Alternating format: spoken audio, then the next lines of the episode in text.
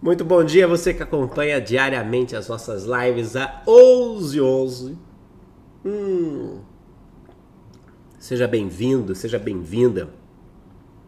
Como eu te disse, brinquei ontem, isso aqui é uma live que é dead. Uh, ela é dead porque ela tá gravada. O Posé tá no meio de uma mudança, uns cambalachos de caixa mais perdido que cachorro caminhão de mudança, amendoim, boca de banguelo, é, é, consoante refrão de axé.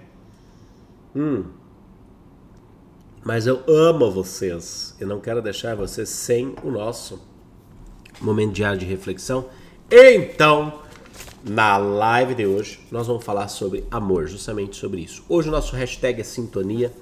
Hoje o nosso objetivo é, de alguma forma, trazer temas que sejam mais conectados a esse primeiro passo do processo exoconsciente. Né? A gente entende a exoconsciência como uma habilidade inata que todo ser humano tem, uma habilidade natural que nasceu com todos nós, de entrar em sintonia, conexão, comunicação e cocriação com seres de humanidades multidimensionais. Veja, sintonia é o primeiro passo. Sintonia é o primeiro passo.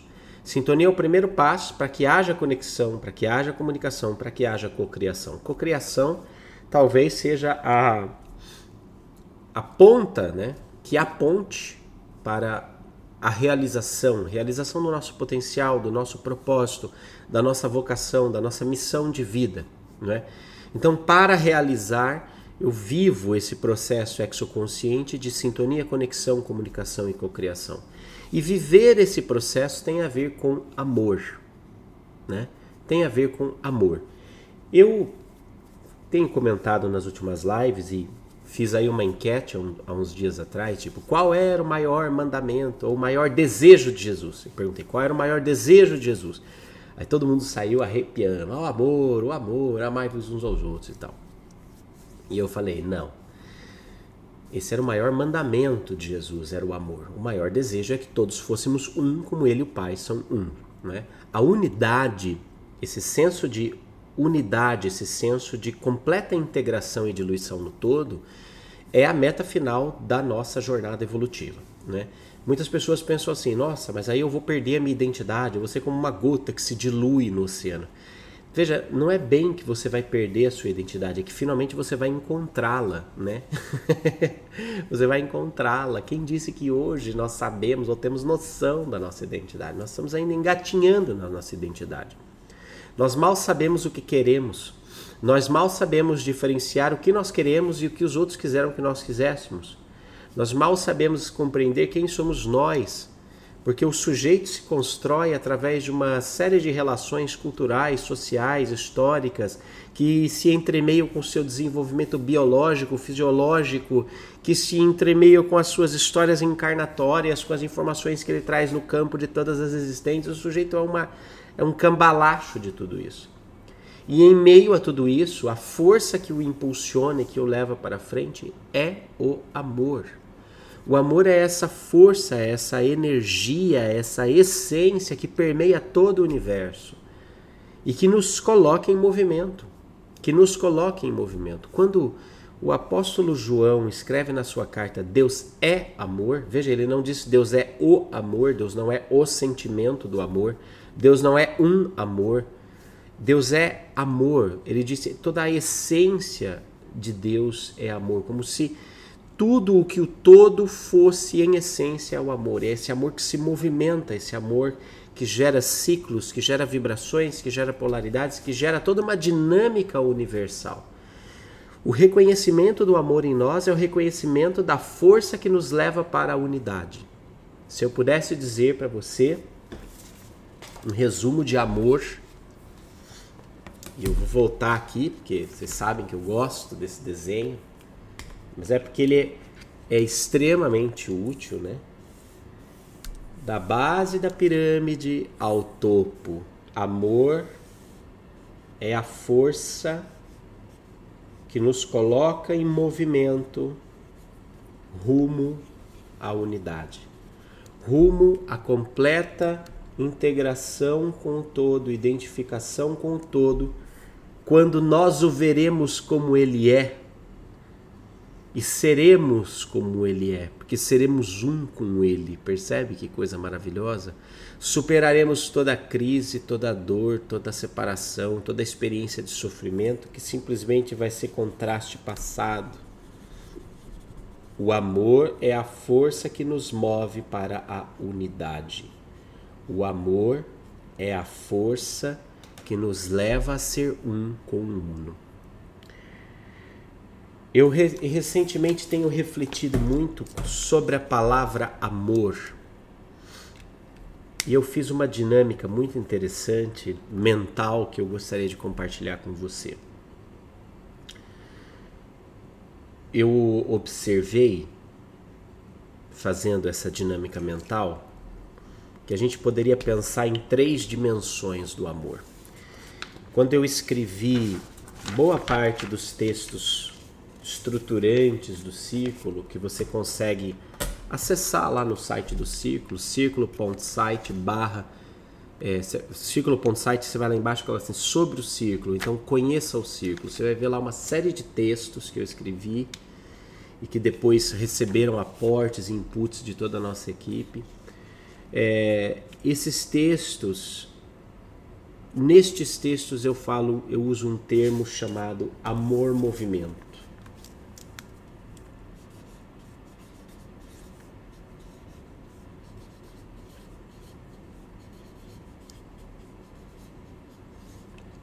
Porque considerando que o amor é esta força que nos leva à unidade, o amor é movimento, o amor não é estagnação. E eu refletindo sobre isso, e uma vez a, eu estava conversando com a Mônica de Medeiros, ela falou: O que, que você quer dizer com amor-movimento? Eu, inicialmente, quando escrevi amor-movimento, pensei no amor que Paulo fala, né? Fé, esperança e caridade. Esse caridade, na verdade, o termo original em grego é amor-movimento. É um amor que se movimenta, é um amor fraterno. É um amor que no grego é ágape, né?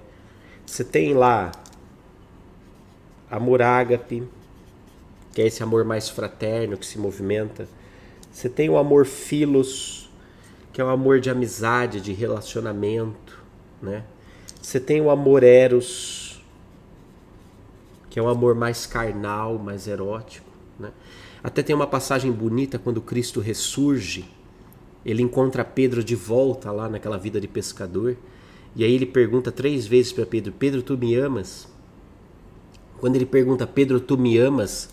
Ele está perguntando usando o amor ágape, que é o tipo o maior amor de todos, é o amor fraterno, é o amor, é o amor movimento, né? É o amor que se consome, é aquele amor que faz uma simbiose, uma comunhão nos pensamentos. Então Jesus pergunta assim: Pedro, tu me amas? Ele, e ele responde: Senhor, eu gosto de você. Ele responde com amor filos. Porque Pedro tinha negado Cristo, ele estava todo fodido, todo quebrado. Então era o equivalente assim: Jesus perguntando: Pedro, você me ama?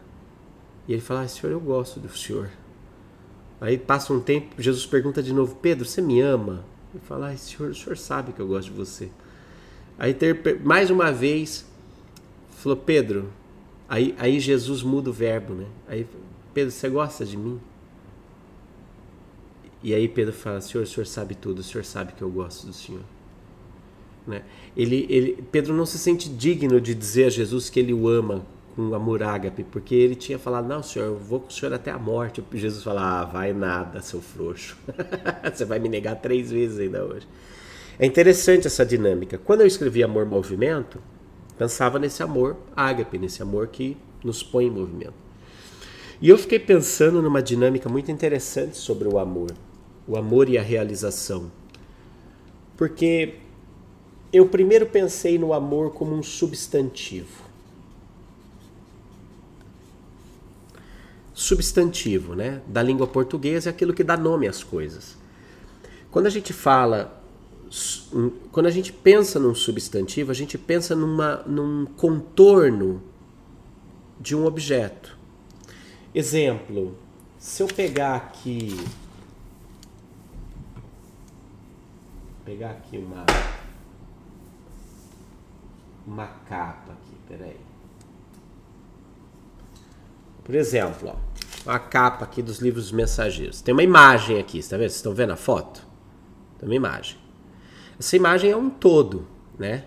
Você está vendo toda a imagem. Mas se eu falo assim para você, nuvem, você veio imediatamente para cá. Ó. Se eu falo para vocês, homem, você veio para cá. Se eu falo Chico Xavier, você veio para cá. Porque essa é a, essa é a força do, do substantivo. O substantivo ele dá contorno consciencial a uma essência. Porque em geral a, realidade é um todo, tá tudo misturado, tá tudo junto. Se eu, se eu pegar minha câmera aqui, ó, e apontar aqui para vocês verem a cidade de Jundiaí, tá vendo? Vocês estão vendo toda a cidade. Aí eu falo assim, carros, olha para onde a sua consciência foi, foi ali. Montanhas, foi para lá, né? Olha as luzes da minha sala, parecem discos voadores quadrados sobre a cidade de Jundiaí, hein? Poderia dizer, olha pessoal, é um avistamento de naves quadradas, mas na verdade é o reflexo das luzes aqui. Você vê, eu digo assim, prédio de tijolinho, árvore, você percebe? A paisagem, que é um todo, ela, ela recebe contorno com o substantivo.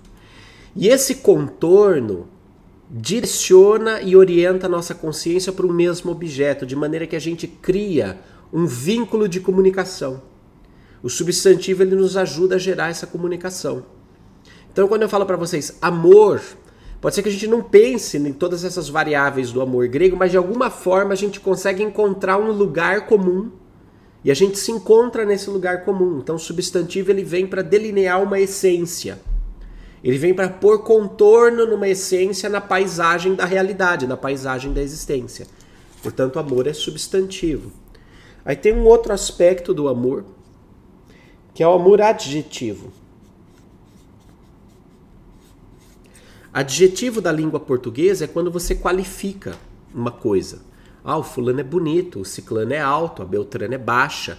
Eu dou elementos que qualificam o sujeito. Quando eu falo que o amor é um adjetivo, eu estou pegando toda essa essência de compreensão que o substantivo contornou e eu estou qualificando uma pessoa com isso. Deus é amor. Eu estou dizendo que toda a qualidade, toda a essência, tudo que ele faz, tudo que ele é, tudo que ele manifesta em essência é amor. Fulano é um amor, Ciclano é um amor. Eu estou pegando a força daquela essência e eu estou aplicando. Pego a força da essência delineada pelo substantivo e aplico para qualificar. Não é? Quando uma criança vai e faz um ato bonitinho, você fala: ai, que amor, que lindo, que amor, que amor, não é? Você está qualificando, você está reconhecendo por trás daquela atitude, por trás daquela pessoa, por trás daquela personalidade, por trás daquele sujeito substantivo, você está reconhecendo a essência do amor. Então é amor adjetivo. Só que eu pensei no amor movimento e eu acho que a expressão mais forte ainda é o amor que é verbo. É um amor que é ação. Porque se com o substantivo do contorno há uma essência, a essência da força que nos move para a unidade. Se com o adjetivo eu reconheço essa qualidade nas pessoas, eu qualifico, eu consigo identificar nas atitudes traços dessa força que nos move à unidade, no verbo eu sou amor, eu sou a ação do amor. Eu descubro que amor é movimento.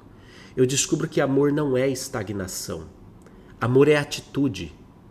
Amor é atitude. Amor não fica parado. Amor não fica parado. Amor age. Amor vai ao encontro. Amor se move em prol da unidade, em prol da evolução. Amor é exercício de realização. Percebe? Amor é o combustível da realização. Se você não se conhece, se você não conhece as coisas ao seu redor, se você não se dedica ao autoconhecimento, você não atinge o autodesenvolvimento. Amor é movimento. Dentro daquele ciclo do círculo conhecimento, movimento, transformação, conhecimento, movimento, transformação, O amor é o fluxo que faz isso aqui acontecer. Você entra em contato com conhecimentos que tornam a força do amor verbo latente em você.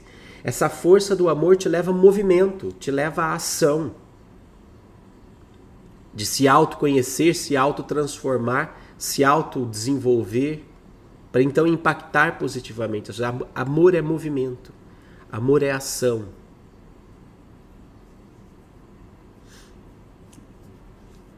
Dou um exemplo para você.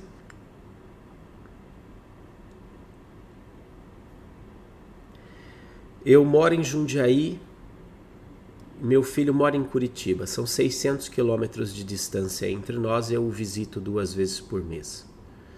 Cada visita é 600 quilômetros para ir, 600 quilômetros para voltar. São 1.200 quilômetros por visita, 2.400 quilômetros por mês, 28.800 quilômetros por ano.